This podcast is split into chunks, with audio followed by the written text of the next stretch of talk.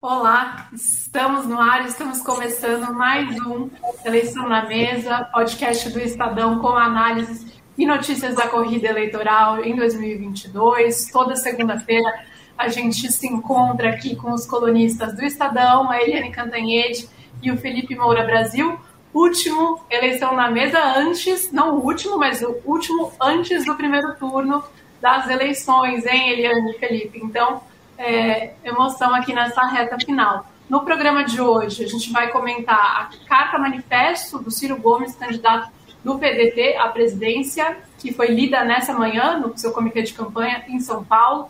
Os destaques do debate que aconteceu no último sábado, debate organizado pelo Estadão junto com um pool de veículos com os candidatos à presidência e também as expectativas para essa reta final, como eu já disse, um bate-papo com a Denise Fraga, Eliane, Felipe, muito bom tê-los aqui novamente e, e, bater esse papo nos dias que antecedem esse primeiro turno eleitoral. Eu já vou puxar a conversa, Eliane, com você sobre esse pronunciamento do Ciro nesta manhã, né? Ele anunciou ontem, no domingo, que faria um manifesto à nação brasileira, e, enfim, na verdade, ele reafirmou a candidatura, algo que já está posto, não estava questionado, né? E é, foi uma reação o que ele classificou como uma campanha de intimidação, de mentiras e, e de destruição da imagem dele. Qual foi a intenção do Ciro, Eliane, com esse pronunciamento de hoje? Oi, Beatriz Bula, Felipe, uh, você que está nos assistindo. Olha, a intenção é aquela, né? Ele precisava dizer para os eleitores dele: não fujam, não fujam quando você tem uh, na política a necessidade de se defender, de ter que se explicar, é ruim. E quando você tem numa eleição a necessidade de vir a público dizendo não fujam de mim, eu sou o candidato, é, também é ruim. É uma demonstração de fraqueza da candidatura do Ciro, do Ciro Gomes. É claro que ele tem razão no manifesto dele quando ele diz que, a, que ele tem legitimidade para ser candidato, e ele tem, inclusive, legitimidade para fazer críticas para os dois campos que polarizam essa eleição, ou seja, críticas ao ex-presidente Lula e críticas ao presidente Jair Bolsonaro. Tudo isso é legítimo. O problema do Ciro é que o Ciro é do PDT, tem uma base de centro-esquerda e ele está batendo de frente não com o eleitorado do PT, não com o eleitorado é, geral, ele está batendo de frente com o próprio eleitorado dele. É, eu estava conversando com o Alexandre Calil, que foi prefeito de Belo Horizonte, que está hoje concorrendo ao governo de Minas Gerais e está com Lula, e o Alexandre Calil foi muito pró-Ciro em 2018, e agora ele me disse: é muito triste ver o Ciro fazendo esse papelão. O Ciro extrapolou ao criticar o, o, Lula, que é muito mais do campo dele do que o Bolsonaro, e a, ao ponto do programa do Bolsonaro usar os, os vídeos, né, as falas dele contra o Lula. Ou seja, o, o Ciro Gomes tem legitimidade para fazer campanha, para ser candidato, para criticar, mas ele extrapolou e ele não ganha o que não tinha e pode perder o que ele tinha. E quando eu faço essa pergunta, até, Eliane, né, o que, que o Ciro quis com esse é, pronunciamento de hoje, e aí eu volto para o Felipe é, de, uma, de uma outra maneira também, que é o seguinte: como a Eliane já mencionou, ele não ganha, ele não tem ganhado voto na corrida eleitoral com a estratégia que ele tem adotado. Pelo contrário, ele não está conseguindo, segundo as pesquisas, crescer. Ele tem é, ficado estagnado ou oscilando para baixo, que indica que ele pode até desidratar nessa reta final. É, como você vê o futuro do Ciro, quando a gente olha para o pós-eleição, se se confirmar é, nessa semana o movimento, ou a falta de movimento, aliás, nas pesquisas dos últimos meses todos, que o colocam num terceiro lugar, bem distante é, dos dois líderes nas pesquisas, do Bolsonaro e é, do Lula. Boa tarde, Beatriz. Boa tarde, Eliane. Boa tarde a todos. Olha, a candidatura do Ciro Gomes, ela tem é, alguns problemas em razão de diversos motivos. É, um deles é o fato de o Lula ser a liderança mais popular no campo da esquerda, de fato, onde o Ciro Gomes sempre é, militou. É, o Ciro Gomes esteve durante muito tempo ao lado do Lula e do PT. É, ele demorou a se tornar mais crítico aquilo que aconteceu dentro é, do petismo. Isso fez com que ele tivesse um tom abaixo do que ele tem hoje, inclusive em relação ao Lula e ao PT, na candidatura de 2018, é, o que ajudou a fornecer campo para que Jair Bolsonaro ocupasse um vácuo que existia na arena política, que era é, o do antipetismo. E hoje Jair Bolsonaro é o maior cabo eleitoral que o Lula já teve, em razão dos seus estelionatos eleitorais, das suas hostilidades, do seu reacionarismo aloprado, da sua é, aliança com o Centrão, do orçamento secreto, de tudo aquilo que a gente tem comentado que o Bolsonaro faz no governo. Então a eleição ficou polarizada entre esses dois campos que vive e se alimenta do nós contra eles.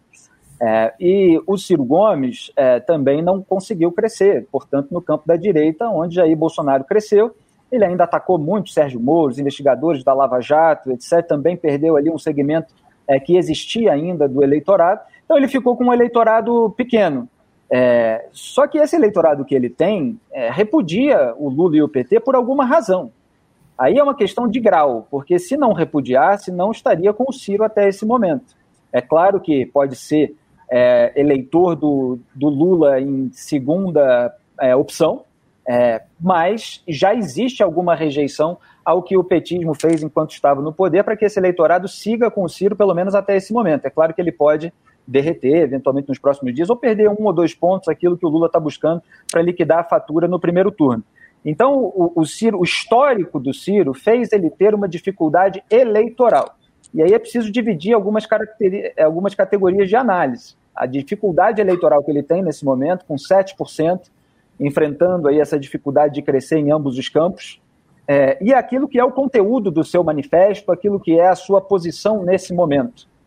É, eu não vejo como papelão é, o pronunciamento que ele fez hoje, as declarações que ele tem dado, muito menos as críticas e as descrições que ele faz do Lula e do PT. É, ele faz um diagnóstico muito correto sobre o que aconteceu em 2018, mostrando que é, a, a, crise econômica que estourou no colo de Dilma Rousseff, mas que teve ali uma raiz é, do, da própria filosofia de gastos do Lula, misturada com os escândalos de corrupção, é, fez surgir a figura do Jair Bolsonaro. É, e, e, o Jair Bolsonaro, claro, é, a, ajudou aí a reabilitar o Lula com é, repetindo algumas práticas, alguns expedientes petistas, é, e também, como o Ciro disse hoje, aumentando ali o grau de hostilidade às instituições e de ataques ao processo eleitoral, etc. É, o Ciro também está muito correto ao dizer que aqueles que ousam resistir ao lulismo e ao bolsonarismo, como é o caso dele, ele disse, né, são vítimas das mais violentas campanhas de intimidação, mentiras e operações de destruição de imagens. Isso é verdade. É claro que é legítimo que o PT faça uma campanha por voto útil. Isso é absolutamente legítimo.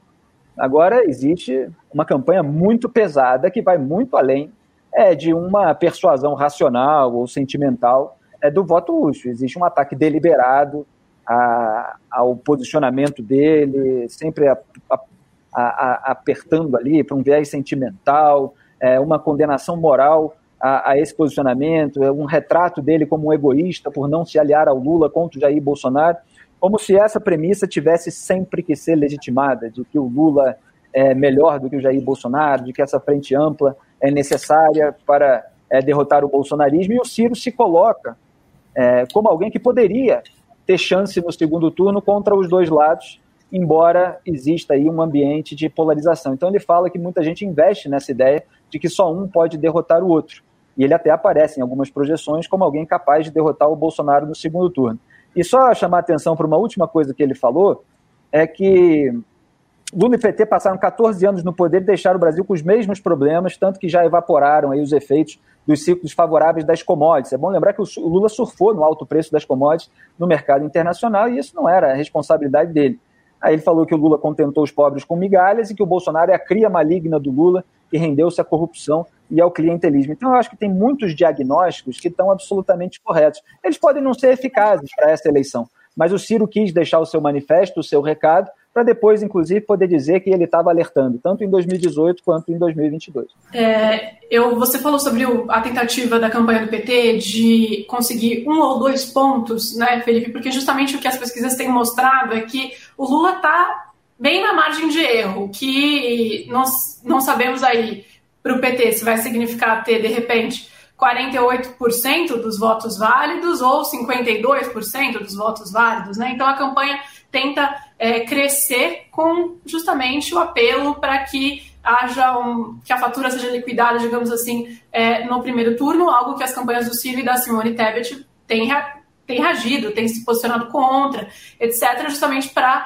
é, conseguir aí se tornar, de alguma maneira, é, não fazer com que os eleitores fujam e já decidam no primeiro turno se preferem Lula ou Bolsonaro. Eliane, é, semana passada a gente viu um, movimento de artistas e também é, de tucanos históricos, né, ligados de alguma maneira ao FHC, declarando voto é, no Lula. A gente teve a nota do próprio Fernando Henrique Cardoso, sem mencionar o nome do Lula, mas sem mencionar também o nome da candidata apoiada pelo PSDB, da Simone Tebet, né?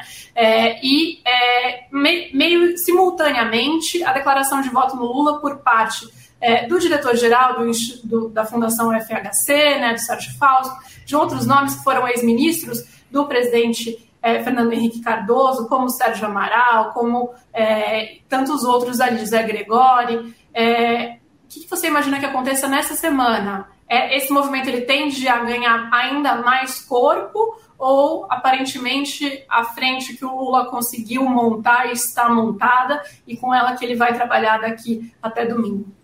Bem, esse movimento começa com Caetano Veloso, né? O Caetano Veloso com toda a força, todo o carisma é, e a simpatia, né? Do Caetano. Acho o Caetano uh, o máximo, né? Mas o Caetano puxou esse movimento porque o Caetano é, tem um, apoiado o Ciro Gomes o tempo inteiro, mas ele puxou aí o coro de que é preciso é, reforçar uh, o Lula como opção para o primeiro turno para evitar o chamado mal maior.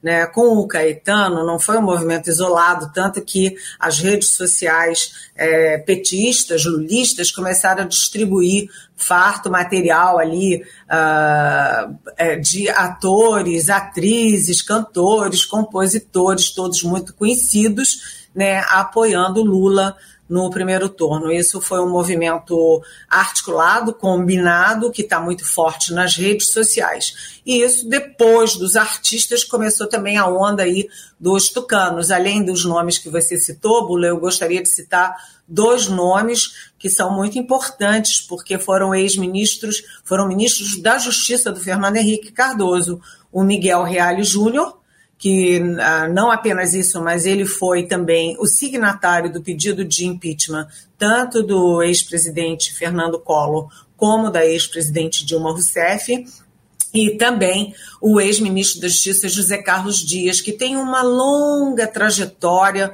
inclusive muito vinculada à esquerda, contra a ditadura, a favor dos direitos humanos, etc. São duas figuras icônicas do, do PSDB o ex-presidente Fernando Henrique Cardoso, ao escrever aquela nota, ele não escreveu com os tucanos políticos, é, até porque o PSDB, a cúpula do PSDB e, por exemplo, um grande amigo do Fernando Henrique, que é o senador José Serra, eles continuam firmemente com a Simone Tebet, que é a candidata da coligação MDB, Cidadania e PSDB, e também é, com a vice dela, a a senadora Mara Gabrilli, de São Paulo, tucana, que, enfim, é muito ligada ao Serra.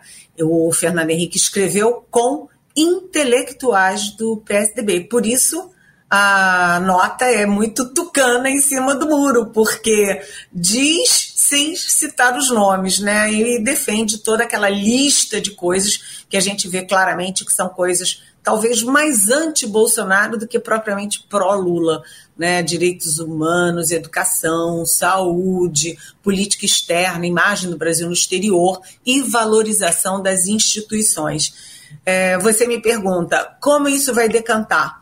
Pelas pesquisas da semana passada, tanto IPEC como Datafolha e as demais, o Lula continua solidamente na frente, mas pelo eleitorado que ele já tinha, o grande eleitorado dos mais pobres do Nordeste, das mulheres aquela articulação de voto útil de cúpula, de elite de artistas continua sendo isso só, não decantou para o eleitorado. tanto que é, o Ciro Gomes conta, continua resiliente ali com 7, 8%, e a Simone Tebet com 5 pontos. Vamos, 5%. Vamos ver se nessa última semana o voto útil decanta para o eleitor. Porque é exatamente na última semana que esse movimento costuma acontecer e é um movimento que naturalmente favorece quem lidera as pesquisas.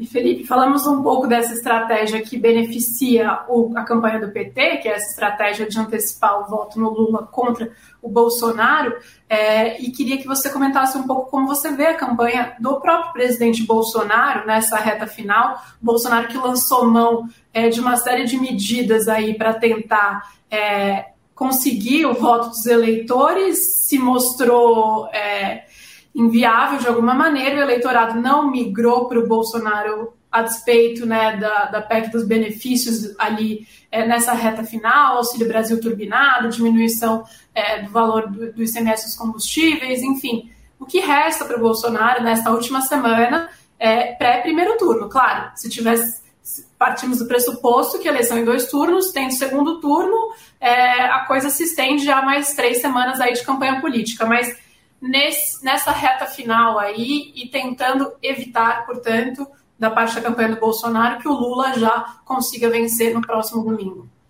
É, o, o, Lula e o PT atuam nessa reta final em duas frentes: evitar a abstenção, porque historicamente é, quem deixa de votar é a população de baixa renda e de baixa escolaridade, onde a votação no Lula é majoritária, e tentar trazer o voto útil. Às vezes não adianta trazer um ponto do eleitorado do Ciro se tiver ali dois pontos de abstenção, de abstenção é, entre aquele eleitorado que votaria no Lula. Por isso que eles estão atuando é, nessas duas frentes. Essa mobilização em torno do voto útil é uma mobilização bastante delicada, do ponto de vista aqui exclusivamente eleitoral, deixando as questões é, morais, culturais é, e, e políticas e econômicas de lado. É, porque você pode irritar o candidato e pode irritar o eleitorado dele. Então agora você tem essa mobilização de artistas que sempre atuaram ali em termos de política no campo da esquerda é, e que estão pedindo votos. Essa, esse vídeo que o Caetano Veloso fez circular é, a partir de hoje, ele termina ali com uma hashtag de Tira Gomes, né? É, tira é uma palavra forte também. Quer dizer, isso pode incomodar. A gente já vê nas redes ali alguém, pessoas dizendo ah, agora que eu vou votar mesmo e tal. Isso aconteceu, por exemplo, para citar, é claro que são circunstâncias completamente diferentes. Mas só para citar um exemplo, em 2016, na eleição dos Estados Unidos, houve um apelo muito grande é, da classe artística americana, do pessoal de Hollywood, para que o eleitorado votasse na Hillary Clinton. E houve muita reação àquele excesso de propaganda dos artistas. Eu me lembro de uma peça, inclusive, que eu acabei reproduzindo aqui no Brasil, é, de pessoas comuns eles fizeram um, um, um roteiro ali é, muito inteligente do ponto de vista de marketing eleitoral, é, repudiando a, a, aquela tentativa dos artistas é, de direcionar o voto do eleitorado com uma certa empáfia, com uma certa arrogância. Claro, aí tudo depende do ponto de vista é, de quem está fazendo o juízo. É, então, é, é, delicado fazer isso, é arriscado é, você pregar que se tire o, o, Ciro Gomes. Isso pode fazer com que se mantenha, mas é claro que o PT está apostando muito nessa reta final para liquidar a fatura, então está fazendo um movimento mais ousado. Quem sabe consegue um, dois pontos e consegue liquidar a fatura. Para o lado do Bolsonaro, é, a soma de fatores que seria extraordinária para ele seria haver uma alta abstenção entre o eleitorado do Lula, de baixa renda e de baixa escolaridade, o Lula não conseguir essa migração dos votos úteis, principalmente do Ciro, mas eventualmente da Simone Tebet, e ainda haver uma porcentagem de voto envergonhado no Bolsonaro, que não estava aparecendo nas pesquisas. Se ele conseguir somar tudo isso, ele pode até ficar mais perto do Lula do que estão mostrando as pesquisas, é, num resultado que, obviamente, seria surpreendente. Agora, é uma grande confluência de fatores. E respondendo à sua segunda pergunta, Beatriz, é, o Bolsonaro tem uma rejeição, a figura dele muito forte ainda. Então, mesmo num cenário de alguma melhora econômica, ele não consegue absorver novos votos e nas possibilidades que ele tem de disseminar a sua mensagem, ele acaba aloprando de alguma maneira. Então a gente viu o uso intenso da máquina pública no 7 de setembro, lá no prédio da Embaixada Brasileira em Londres, quando ele foi no funeral da rainha, fez um comício. É, o próprio pronunciamento da ONU tinha muitos elementos eleitorais, aí houve a vedação por parte do TSE da exploração de todas essas imagens desses três episódios, é, porque, enfim, está no cargo de presidente, é, e aí fica falta a isonomia em relação aos demais candidatos. É, puxa coro de imbrochável, é, hostiliza no debate, então tudo isso atrapalha. Fora o alto preço dos alimentos, que faz com que haja uma resistência muito grande à figura dele, principalmente no eleitorado até dois salários mínimos, que é esse que está majoritariamente com o Lula. Então o orçamento doméstico ainda está pesando. É, faltam novas cartadas para o Bolsonaro. Ele tenta ficar mais contido, estão puxando a orelha dele lá para ele não aloprar de novo, e ele tenta prorrogar essa disputa para ganhar mais algumas semanas, para ter novas rodadas de Auxílio Brasil e para poder investir na rejeição do Lula. Então, essas são as possibilidades que a campanha do Jair Bolsonaro quer explorar. Olha, é, Bula, deixa eu só é, é, reforçar o que o Felipe falou, com o com, eu concordo com tudo que ele falou, e quero reforçar, porque ontem o general Augusto Heleno, que não é apenas o chefe do Gabinete de Segurança Institucional, mas foi o primeiro militar de quatro estrelas importante a apoiar publicamente ali na linha de frente o Bolsonaro em 2018, o general Augusto Heleno escreveu uma, uma coluna, um artigo no Correio Brasiliense, em que ele não fala o nome do Bolsonaro, ele não defende o Bolsonaro, ele não faz campanha para o Bolsonaro, ele faz o contrário, ele faz uma campanha forte contra o ex-presidente Lula, né, toca bastante, foca bastante na questão da corrupção, do petrolão, do mensalão, aquelas coisas todas. O que que, é, qual é a leitura que eu faço desse artigo do general Augusto Heleno no Correio? de que a campanha do Bolsonaro não tem mais munição para alavancar o Bolsonaro. O Bolsonaro é o grande adversário dele. Então, como eles não conseguem, nem com a melhora da economia, né, a, a inflação é, recuando, o desemprego recuando, a perspectiva de crescimento aumentando, nada disso cola, nem todas aquelas medidas da PEC reeleitoral, nem a viagem internacional, muito pelo contrário, eles estão sem munição para é, apoiar o Bolsonaro, então eles investem no contrário. É atacar o Lula para quê? Para evitar a vitória do Lula no primeiro turno e, como o Felipe disse, ganhar mais tempo para tentar reverter o jogo no segundo turno. Mas não está fácil, não, porque a, a vantagem do Lula é muito estável, estável desde 2018 em relação ao Bolsonaro ele não é muito difícil reverter o jogo, inclusive porque ele tem mais de 50% de rejeição. E um dado que eu acho bem interessante é que a rejeição, embora a rejeição de ambos seja alta, a do Bolsonaro maior que a do Lula, mas a do Lula também alta, é, o último Datafolha mostrou que quem rejeita tanto um como o outro representa mais ou menos 6% do eleitorado só, né? Que é mais ou menos o número dos eleitores ali do, do Ciro Gomes, né? Mas eu queria passar para o debate, para a gente conversar sobre o debate presidencial é, que aconteceu no último sábado, né? Pelo pool de veículos de imprensa que incluiu o Estadão, a Rádio Eldorado, aí em parceria com a SBT, CNN, Veja, Terra e a Rádio Nova Brasil FM. E aí eu vou pedir é, para a gente ouvir um trecho é, do debate e na volta deste trecho, um de vocês já pode começar a comentar quem levantar a mão primeiro aí é, para fazer um comentário sobre como foi esse debate do último sábado que não teve a participação do ex-presidente Lula. Nós temos um presidente insensível que não conhece a realidade do Brasil. Como eu disse, ele não está preparado para governar o Brasil porque ele não trabalha. Ele fica de moto, de jet ski, dizendo que ninguém passa fome. Eu tenho andado o Brasil. Sabe por que, eu sou candidata à presidência da República? Porque eu vejo hoje o que aconteceu há 30 anos atrás. O Brasil voltou para o mapa da fome. É muito duro, como mãe e como mulher, ver barracas de lona abrigando famílias inteiras em praça pública. A mãe dando de mamar para o seu filho e ela mesma com fome, porque o pouco dinheiro que ela tinha, ela teve que dar para o seu filho mais velho. Então, este Brasil merece um presidente da República sério, sensível, que coloque as pessoas em primeiro lugar. Não um presidente que mente em rede nacional, que cria fake news, que disputa através do ódio do nós contra eles, inclusive com o PT, uma disputa apenas de poder enquanto você passa fome, enquanto o nosso trabalhador é humilhado de não ter o que colocar na mesa porque ele está desempregado, eles se alimentam dessa disputa ideológica. Um, falta o debate, não tem coragem de dizer quais são as propostas para o Brasil. O outro mente, mente descaradamente. E sabe de uma coisa? Sabe o que é mais grave? É que com isso ele desvia o foco para aquilo que é mais importante. O que nós vamos fazer para o Brasil voltar a crescer é vocês terem dignidade. É lamentável ter um presidente que mente e a figura seria hoje um personagem, o do Pinóquio. Quer comentar, Eliane? Bem, se você me passa a palavra, eu estava esperando você levantar o dedo. É. Mas uh, a Simone Tebet, ela, vamos dizer assim, eu vou usar até um adjetivo que a minha filha usou. Uh, ela que assistiu o debate inteiro, ela disse: a Simone Tebet é tão adequada porque ela não ultrapassa limites no ataque ela não ultrapassa limites quando ela vai se defender. A Simone Tebet demonstra é, firmeza, demonstra conhecimento e, e ela é muito crítica, mas ela não é agressiva. Ela não é agressiva. A quem vê não gosta de agressão.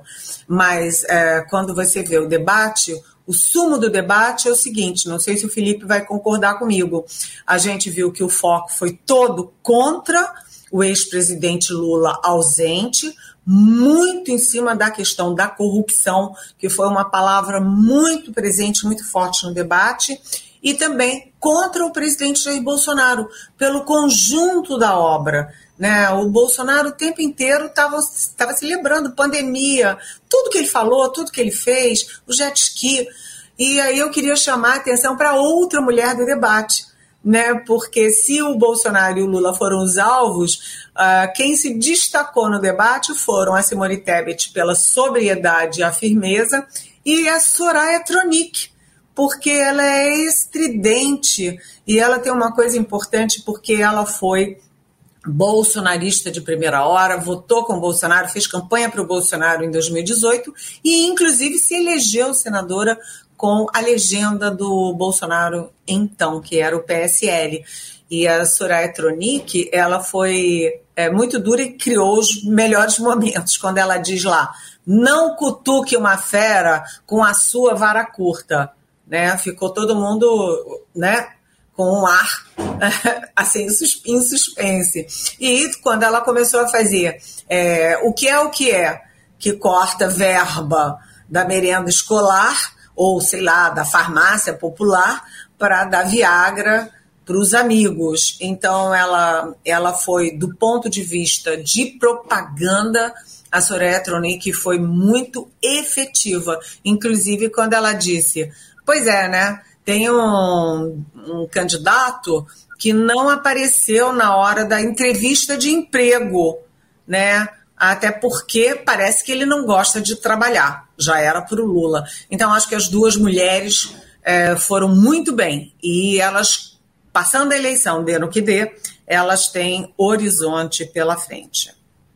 E, é, exatamente. Felipe, antes de eu te passar um minuto só, eu falo por que, que a gente selecionou esse trecho da Simone para entrar agora no programa, né? Porque justamente para mencionar que as mulheres acabaram sendo protagonistas novamente do debate ali, é, da maneira ativa, como foi no da Band, é, e ficou muito com elas a crítica ao presidente Bolsonaro, inclusive trazer questões sobre orçamento secreto, etc. O Ciro trouxe mais críticas ao PT, ao, ao ex-presidente Lula, é, e aí houve também Luiz Felipe Dávila, do Novo, que também com bastante crítica ao Lula, é, e um novato ali, né, o tal do padre Kelman, do PTB, é, que entrou no lugar do Roberto Jefferson, pelo PTB, para concorrer, que fez uma dobradinha muito forte com o Bolsonaro. Então, esse trecho da Simone é basicamente para mostrar que as críticas ao Bolsonaro foram muito direcionadas, como a Eliane falou, pela Simone e pela Soraya. Mas aí passo para você, para você avaliar.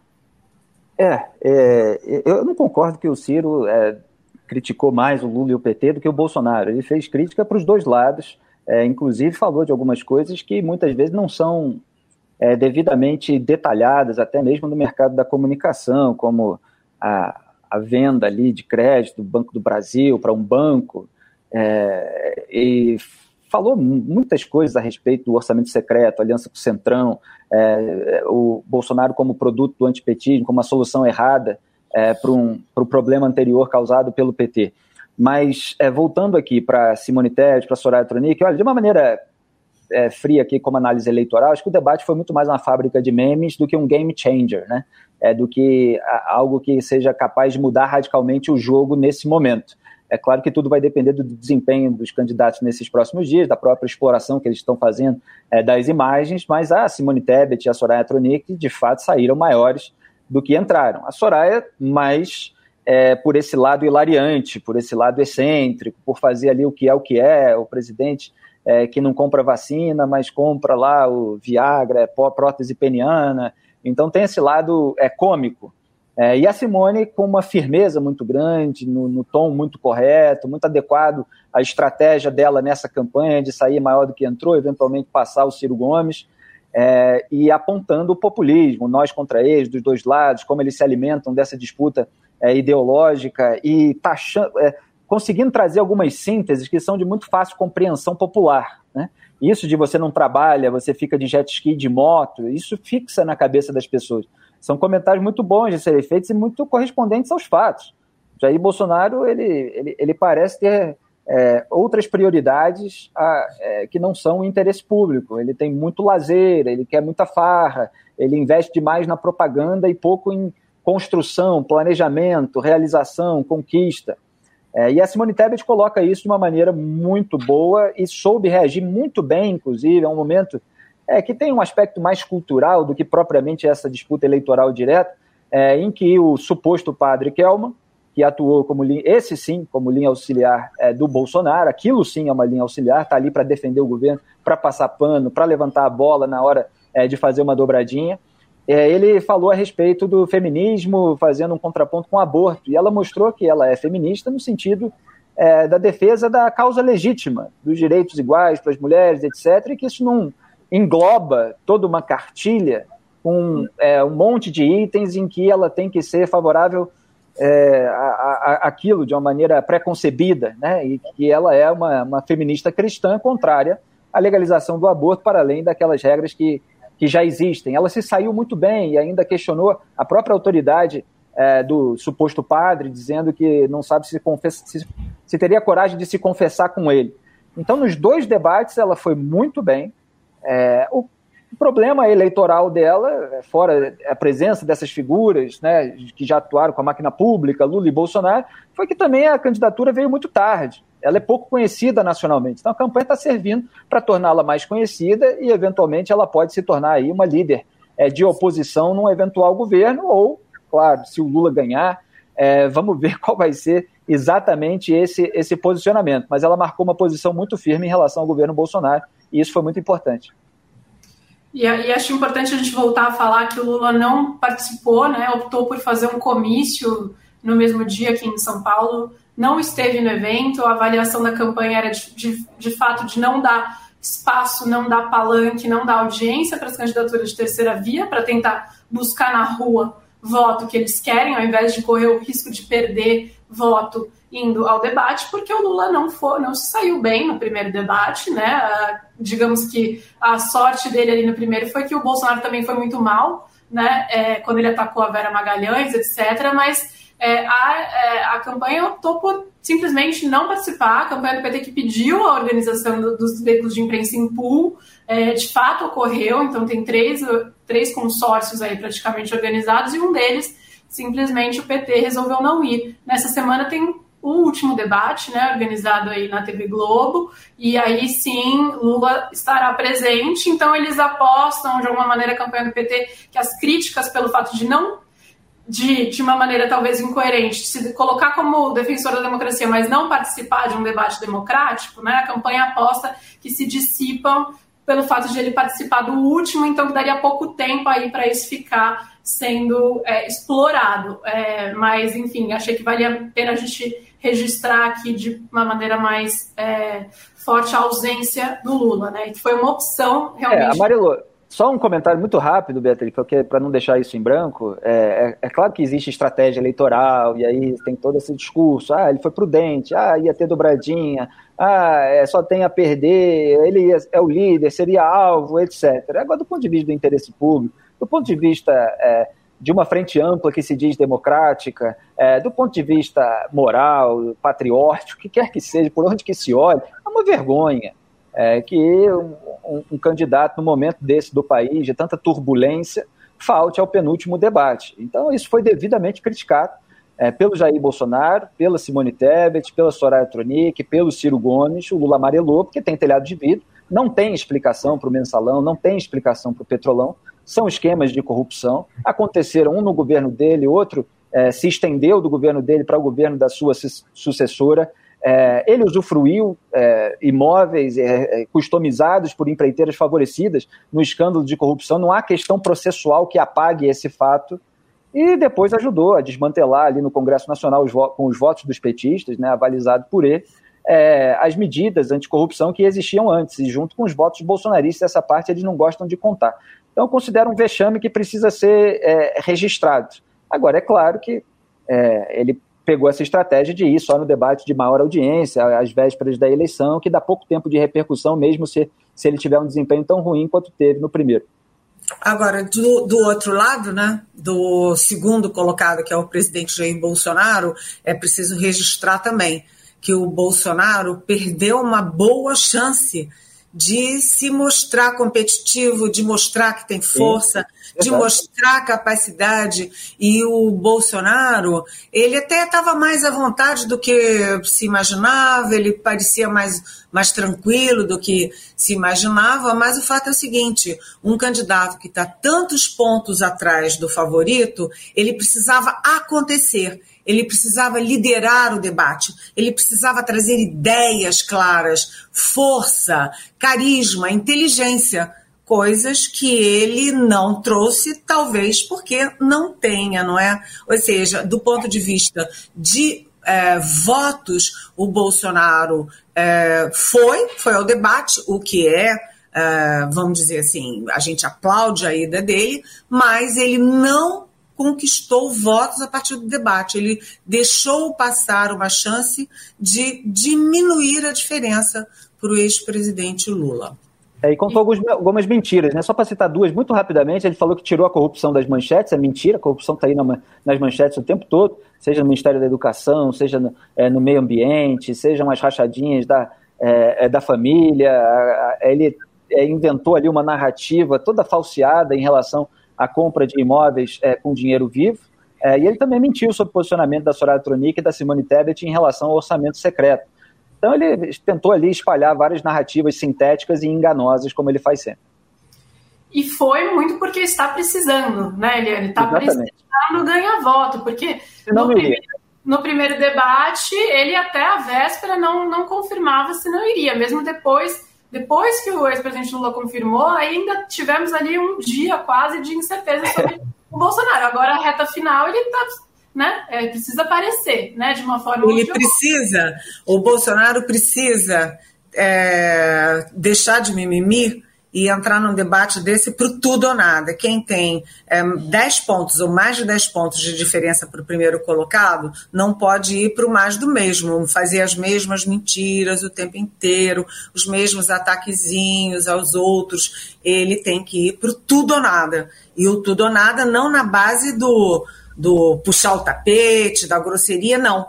Mas ele tem que se mostrar melhor ou ele não é capaz disso, ou ele efetivamente não é melhor. O fato é que ele não usou o debate para reverter votos a favor dele. Perdeu uma boa chance, né? Eu estava ali na sala dos convidados, ali no SBT, assistindo, e provocou risos ali, todo mundo estava assistindo, quando o Bolsonaro teve a chance de fazer uma pergunta ou para Simone Tebet ou para o tal, o suposto padre Kelman e ele optou pelo padre com quem ele já tinha feito uma dobradinha antes, ou seja, né, é fugir, digamos assim, da chance de um, um debate mais sério e no qual ele pode se expor, afinal de contas, é, é uma candidata que está lá defendendo sua própria candidatura e não os interesses do governo, como pareceu o caso ali é, do padre Kelman. Eu vou passar, vou chamar, na verdade, nossa convidada é, de hoje, Estou é, muito animada com ela, inclusive, a Denise Fraga, que vai entrar com a gente aqui. Oi, gente. Oi. Olá, Denise. Muito obrigada por ter aceito o nosso convite. Imagina, Beatriz. Obrigada a vocês. Oi, Eliane. Oi, Felipe. Oi, Denise. Eu tô, eu tô, é engraçado que eu acho que a, a, a, gente agora tem uma síndrome que a gente virou fã dos jornalistas, né? Eu falo que vocês são nossos novos galãs das oito, das dez. Tudo bem? Então eu vou já pedir para os nossos galãs ali, especialmente o Dani, vai, é para abrir essa nossa conversa com você, Denise. Oi, Denise, tão bom ter você aqui, muito bom, muito obrigada pela presença. Olha, a, a gente está vendo essa última semana aí, uma semana tensa, né? Todo mundo com o coração na mão e a gente vê fortemente aí o, movimento pelo voto útil a favor do ex-presidente Lula. Eu não sei nem se é exatamente a favor do ex-presidente Lula ou se é fortemente anti o uh, presidente Jair Bolsonaro. Eu queria que você contasse para gente como é que está isso aí. É, eu não gosto de fofoca não, tá, Denise? Mas passa adiante, né? É, mas conta pra gente como é que tá a articulação disso, o movimento, assim, a efervescência no seu meio. Então, Lili. é, você sabe que eu, eu nunca fui de, de, de, assim, enfim, de me enfiar na política, né? Eu acho que a gente precisa ter um, um poder de comunicação que ele não, não tenha limites, né? E eu acho até que o nosso trabalho como artista é um trabalho muito de formiguinha, que vai ali num conta-gota, muitas vezes a gente consegue é, como diz, é, abrir corações empedernidos, digamos assim. Então eu, eu, eu sempre fui um pouco distante de, dessa coisa política. Só que eu acho que a gente está vivendo agora uma coisa muito atípica, né? Essa eleição, eu acho que todo tempo a gente precisa contextualizar. E quando me chamaram para participar, e eu quis muito, e me ofereci também para outras coisas, porque eu falei, Gente, não, não é mais. Eu, quando a minha família. Eu, eu também sou uma pessoa que tive rastros familiares né, em 2018, e isso me deixou é, com muito, pensando muito né, sobre essa questão. E eu acho que falam, ah, não vamos falar de política. Eu falo assim, gente, a gente não está falando de política, a gente está falando de comportamento humano. A coisa virou, a coisa ficou de outra maneira, né? Porque a gente tem um presidente inimaginável dirigindo a nação, uma pessoa muito incapaz, uma pessoa é, declaradamente inimiga da classe artística, declaradamente que faz, né? Não vou aqui perder tempo falando das inúmeras atrocidades de Bolsonaro. E, e mais, aí tem realmente um vento soprando agora dessa coisa do voto útil, que eu acho que assim, que eu acho que precisa ser falado, uma coisa que às vezes é pouco falada, que é por quê.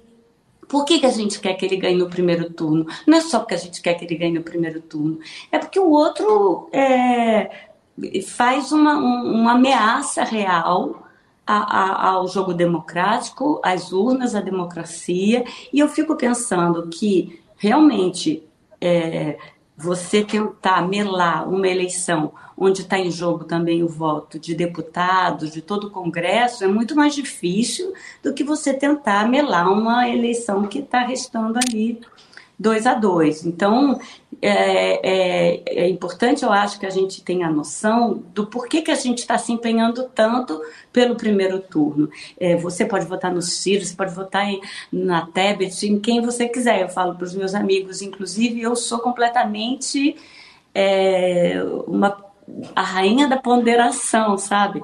Ponderar agora virou um negócio esquisito, né? Eu sempre falo que a nossa capacidade de pensar é um negócio que me seduz tanto. Eu gosto tanto de uma mesa com cerveja, boas ideias, a gente ali no debate dos amigos. E agora a gente tem que ter o maior cuidado. Pra... O pensamento elástico, para um lado e para o outro, ele ficou perigosíssimo, porque você arrisca ter dois inimigos. Só que a gente também não alarga a nossa capacidade de pensar. Mas eu tenho falado com os meus amigos que eu sou completamente partidária de que você vote em quem você quiser e que você pode votar no Ciro, pode votar na Tebet, mas em quem, enfim, em quem você quiser. Mas eu acho que esses votos com certeza eles seriam determinantes para uma vitória do Lula no primeiro turno. E se você é uma pessoa progressista que tem boas ideias, saiba que o Ciro era parceiro do Lula, né? Então É, a gente, eu fico pensando, a gente fala muito, eu acho que a gente, com a internet, a gente constrói uma espécie de escola de juízes, sabe? Então, todo mundo falando o que é certo, o que é justo, o que é certo, o que é justo, o que é certo. E a gente fala muito pouco daquilo que é generoso, né?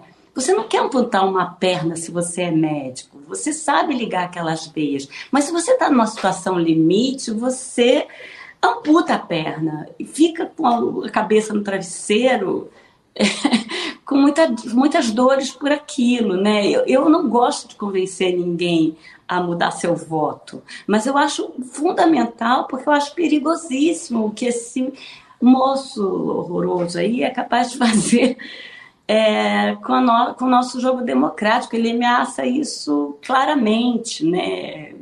Então, é por isso. E está uma efervescência grande, estamos, estamos todos tentando. Eu acho que a gente tem que ter muito cuidado com as palavras, né? Você falou aí do, do, do Tira, Tira Gomes, né? A hashtag que, que acompanha. Eu acho exagerado mesmo. A gente tem que ter cuidado, porque a gente, se, a gente, se a gente não cuidar, a gente acaba é, participando de um jogo que a gente critica porque nos levam a isso, né? É, toda essa situação política que o Brasil se envolveu, ela tira o nosso pior. Eu acho que a gente vai ter que ter um trabalho danado agora de que eu falo de mesmo exercício de afeto, né? Exercício de escuta, de paciência, porque meu, esse negócio a gente pode o Bolsonaro sair, mas essa esse bolsonarismo, essa ideia do do você não é meu adversário, você é meu inimigo, essa ideia de arma na mão, isso é muito perigoso, isso está espalhado. Então a gente, eu acho que agora as conversas, mais do que nunca, são necessárias, apesar de serem mais difíceis. Né? Bom, Denise, um prazer enorme falar com você. Eu lamento que a política muitas vezes divida os brasileiros. Eu quero registrar que eu sou um grande admirador do seu talento como atriz, como comediante, seus personagens muito divertidos. Acompanho desde lá TV Pirata, Alto da Compadecida, tanta coisa que você fez, mas a sua figura é marcante, independentemente de é, uma obra ou outra. Né? É, e eu queria, eu tenho muitas perguntas, adoraria entrevistar você é, durante um bom tempo, mas está é, difícil até de escolher uma. Mas eu escolho a parte da cultura, já que você mencionou o que Bolsonaro fez em relação a isso tudo. É, você manifestou aí o seu posicionamento político eleitoral nesse momento, mas eu queria saber o seguinte: há algum ponto legítimo é, em críticas feitas à maneira pelas quais, por exemplo, as leis de incentivo, tudo isso foram é, usadas durante os governos do PT? Quer dizer, o que, que na sua visão pode ser aperfeiçoado é, para que não haja e para que nem sequer fique uma impressão é, de que haja um favorecimento aliados ou é, processos que não correm é, por uma razão que deveriam correr, é, não ajuda a população, os artistas que mais precisam, ajuda aqueles que poderiam bancar suas próprias obras, enfim, tem, tem um monte de argumentos e alegações no ar Queria saber qual é a sua visão de como aperfeiçoar isso. Então, Felipe, eu, primeiro que eu acho que assim a grande crítica ela é uma, ela vem de, de muita gente que ignora o processo, né? Porque as contas da lei Rouanet, de, de, das, das leis de incentivo, elas são abertas, elas são muito auditadas, elas estão lá para quem quiser ver. Você entra no ministério, você entra. Então, assim, os números são muito favoráveis ao, ao que volta é, para o governo em imposto a cada um real é, investido em cultura é 1,6 ao contrário. Quer dizer, o que acontece, que eu acho que a gente tem uma. E eu acho que essa escola de juízes da internet, essa informação rasteira jogada para todo mundo, ela cria essa, esse bebê jogado junto com a água da bacia em muitos níveis, né?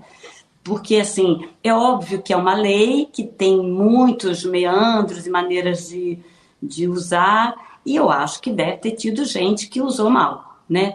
O, o, o que acontece é que muita gente usou bem e isso não sai no jornal, né? A gente tem é, como tudo, como, né? E a gente não fala também de todas as indústrias que são incentivadas no país, indústria automobilística, por exemplo. Então, a gente, o que eu sinto é que assim a, a Lei Rouanet ela é fundamental para mim, por exemplo, ela, eu viajo há 15 anos com teatro, levando grandes textos da, da dramaturgia, espetáculos que lotaram teatros Brasil afora, que eu jamais poderia ter viajado e nem montado espetáculos com 12 atores, 10 atores, 15 atores, se não tivesse lei de incentivo. Você não paga essa. essa uh, o teatro é uma conta que não fecha porque a gente teria que cobrar ingressos de né, 300, 500 reais que ninguém paga. Eu acho que a gente tem como cultura mesmo uma coisa, a gente dá 350 reais num tênis, mas a gente não dá numa peça de teatro. Né? Existe uma, uma coisa cultural nesse sentido. Então, a, a, arte precisa ser incentivada porque é uma conta que não fecha, ela não se paga com bilheteria, ainda mais a questão da meia entrada, que eu sou completamente a favor da meia entrada, que fique claro, mas assim, a gente não tem mais como prever um borderô. Então, é, é são várias coisas que acontecem que, que a, a, que minaram assim o ingresso de teatro e então é uma arte que precisa ser incentivada tanto para os que levam muita gente ao teatro quanto para os grupos que fazem suas pesquisas e que são muito importantes na cena cultural. São Paulo é uma cidade né, o Rio também, mas São Paulo é uma cidade que ela tem inúmeros grupos, muitos que, que tiveram suas sedes que precisaram ser entregues agora com a falta do incentivo, gente que parou, grupos que que estão há anos aí que quebraram porque não tem como se manter sem, sem incentivo. E faz de São Paulo essa pluralidade cultural que é essa cidade, o Rio também, e Recife, e Belo Horizonte, tantos lugares que existem com suas companhias que há anos é, levam muita gente ao teatro e que são abandonadas de repente, dependendo do, do um governo ou de um chefe de, de, de, companhia, que fique claro, quem, quem capta somos nós, nós temos apenas o certificado do Ministério da Cultura, que agora não é mais Ministério, temos uma secretaria do Ministério do Turismo, enfim.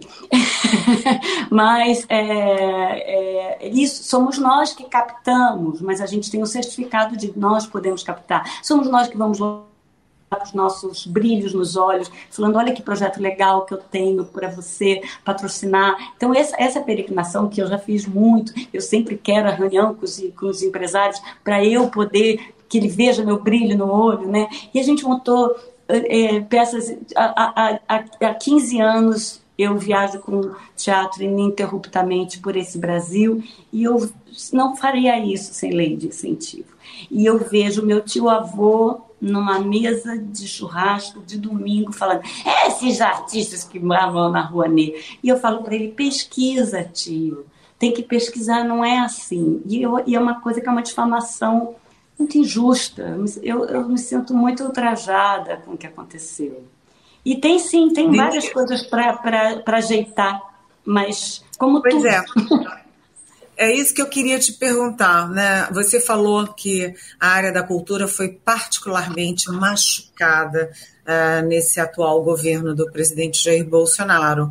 E aí a gente vê, né, o primeiro secretário. Primeiro, ele, o presidente rebaixou de ministério para secretaria.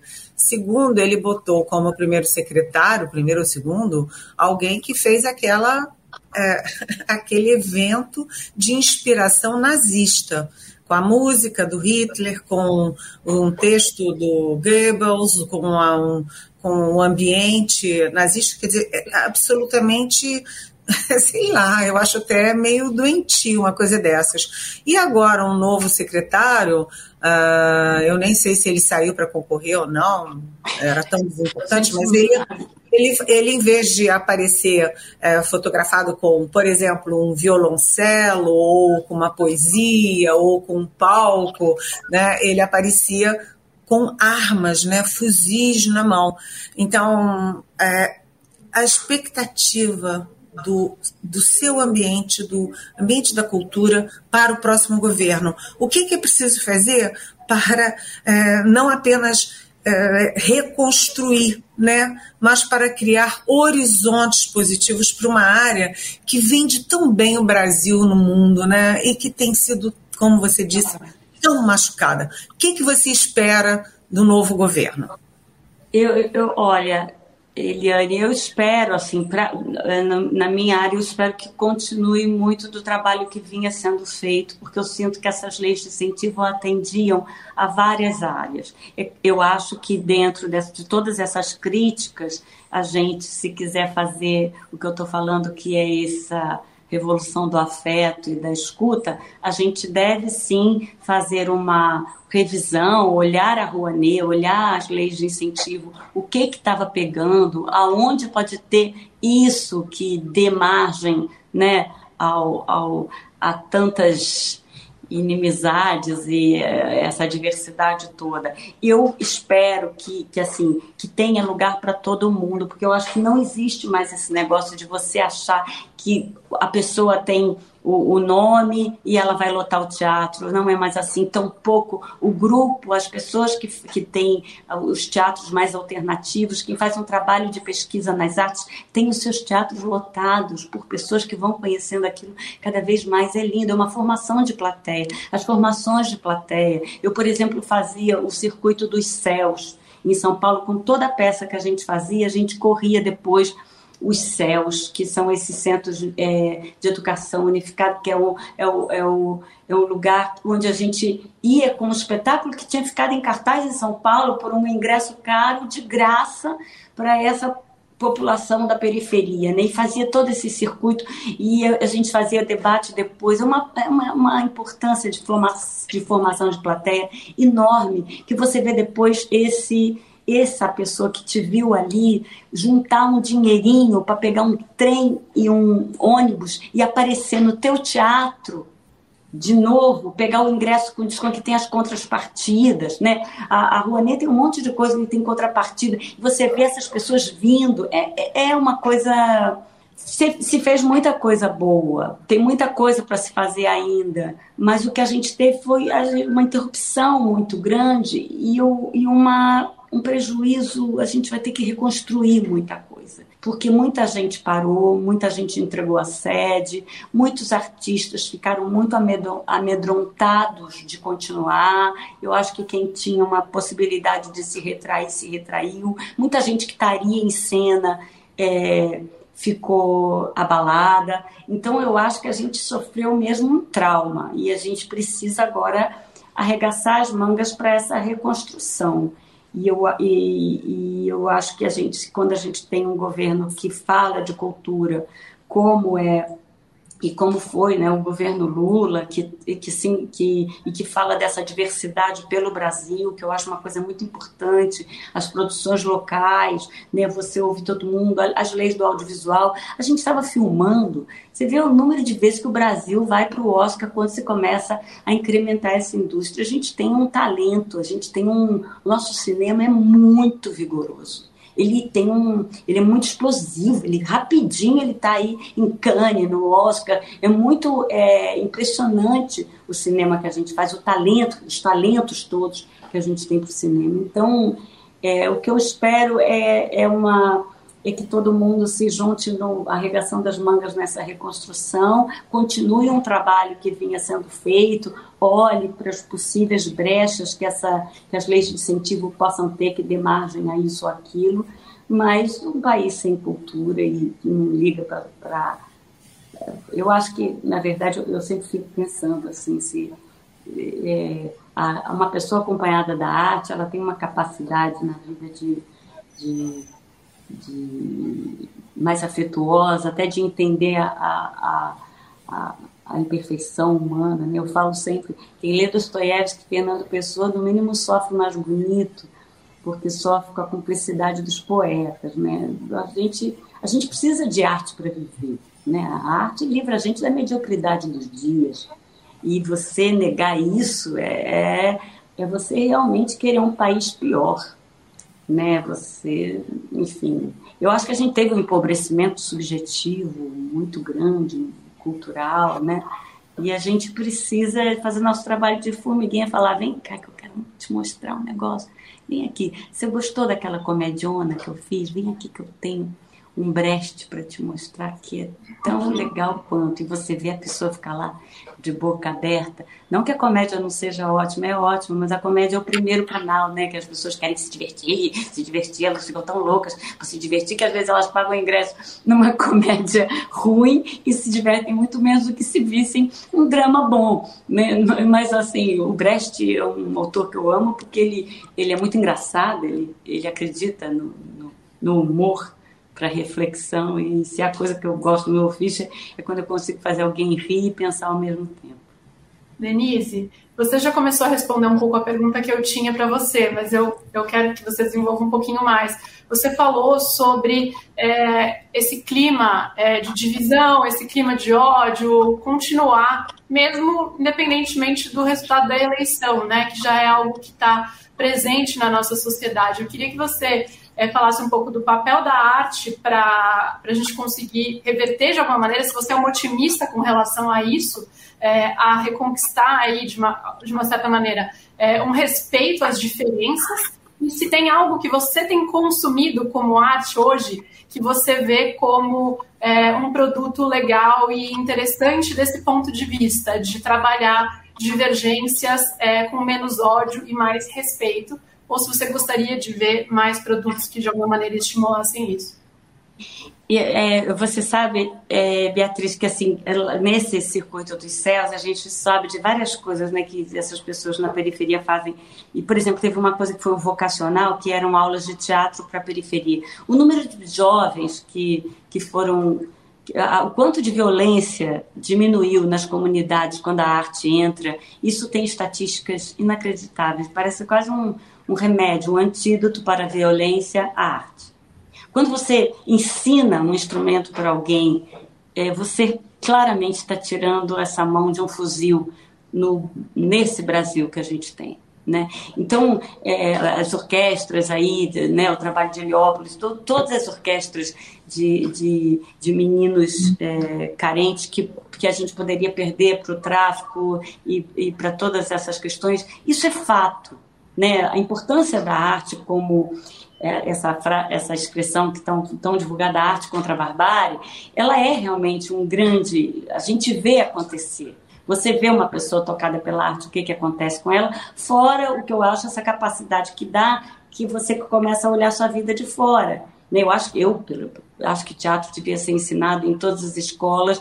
Parece agora não posso nem falar isso porque acho que eu estou querendo mais dinheiro da Assim, eu, eu, eu, acho que o teatro devia ser ensinado como matéria em todas as escolas, não para formar atores, mas porque é um, é um exercício de alteridade.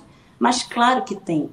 A coisa mais linda é quando você pega um texto de teatro e pede para alguém que não é ator ler. Quando a gente faz leitura de teatro, às vezes tem alguém que não é ator, você vê aquela pessoa tentando entender o outro, tentando passar pelo sentimento que não é seu.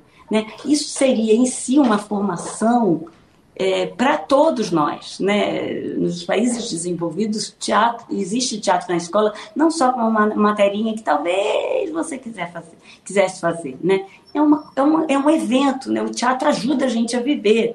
Né? Então, é, eu acho que, que é fundamental a arte contra a barbárie, a arte contra a violência. E isso são estatísticas, números. E eu acho que você tem que ler eu fico pensando todo esse tempo assim, apesar da gente ficar viciada em notícia, Eliane, que eu já te chamo de Lili, porque você está em todas as minhas noites. Mas eu, eu, eu, eu, fico, eu fico pensando que, que, que você tem que botar. Eu fiz uma coisa eu, comigo mesma, né? Eu botei.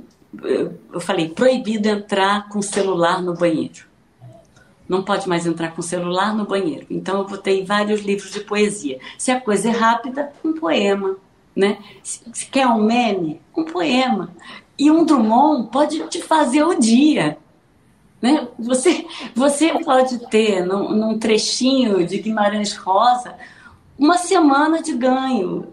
E, e aquilo é muito mais do que muita informação. Eu acho que a gente precisa estar bem informado, mas eu acho que a gente precisa é, cuidar do nosso da nossa capacidade de abstração, do nosso imaginário, E eu acho que a leitura, né, a literatura, ela é, an antes de tudo, uma, esse aforfar da terra humana, esse, esse adubo que a gente pode dar a gente mesmo depois disso.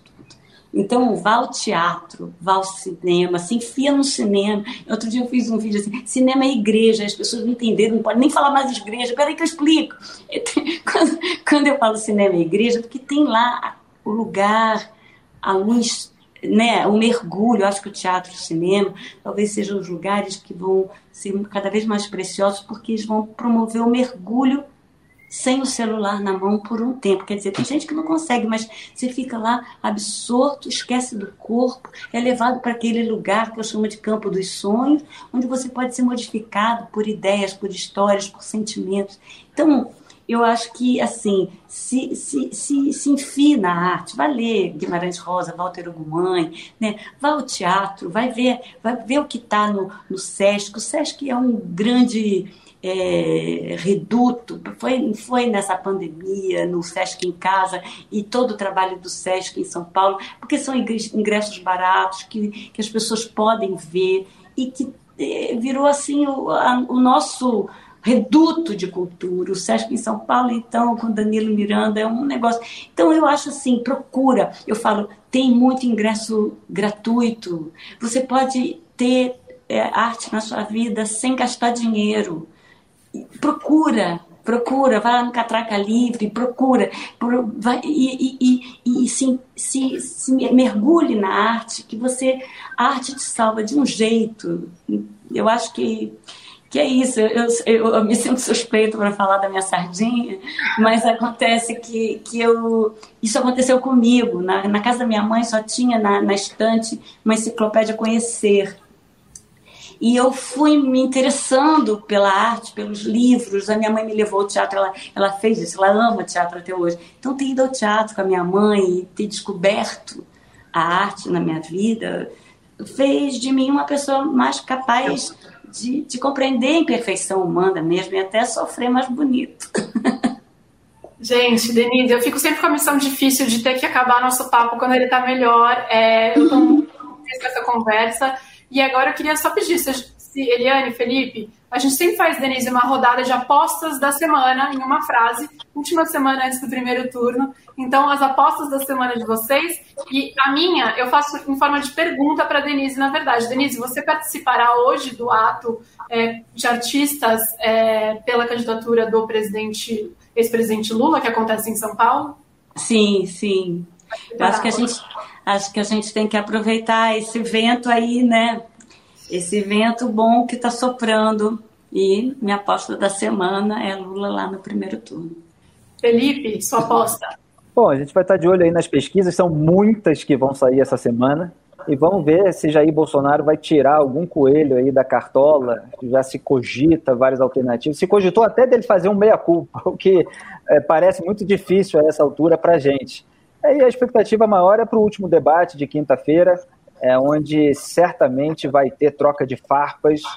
E já que a eleição tem um risco de acabar no primeiro turno, só quero deixar um recado também, aproveitando toda essa mobilização da classe artística, eu acho importante que todos, é, por mais que tenham total liberdade de se empenhar a favor de um candidato, mantenham os olhos abertos para tudo que acontece também fora é, da, da, da, sua respectiva área no eventual governo. Estou falando aqui para frente, sem nem olhar é, para o passado. É, tomara, evidentemente, que o Brasil cresça, que o Brasil melhore, é, mas é, todos os escândalos é, são importantes também de, de serem notados. E a gente precisa permanecer sempre vigilante, independentemente de uma escolha eleitoral de momento. Bem, a minha aposta da semana é o seguinte: a gente ficou a eleição inteira focando na eleição presidencial, mas a gente sabe que a gente vai ter eleição para governos estaduais. Entre os 24, 27 governos, quatro têm é, a perspectiva de vitória já em primeiro turno, na reeleição dos governadores, mas tem os outros, os próximos é, governos estaduais e também ao nosso Congresso Nacional. É ali no Congresso Nacional que você vai ter as votações, os projetos, os programas e os debates que interessam não apenas a cultura, que é a identidade nacional, mas também saúde, educação e o que fazer com o tal do orçamento secreto. Portanto, gente, além de Lula, Bolsonaro, Ciro, Tebet, uh, uh, Tronic, você tem muita gente para prestar atenção nessa semana. Bom voto. E aí, antes de acabar, eu quero dizer que a Denise Fraga está viajando pelo estado de São Paulo, né, Denise, com a peça Eu de Você, que é um monólogo criado a partir da seleção de histórias reais, né, de pessoas comuns e dirigido pelo Luiz Vilas. É isso? Estou correta? Isso. E aí fica o convite também para quem está nos assistindo. A eleição na mesa vai ficar por aqui. Infelizmente, na semana que vem é, tem mais, e aí já pós primeiro turno para analisar é, o resultado da, do próximo domingo. Então, um abraço e muito obrigada para todos que nos assistiram. Um beijo. E obrigada, Denise. Você é adorável. Sim, eu quero ver o monólogo. Eu quero obrigada, ver o monólogo. Felipe. Vou me informar e vou tentar ir lá no teatro. Eu Tchau. também. Ah, sim.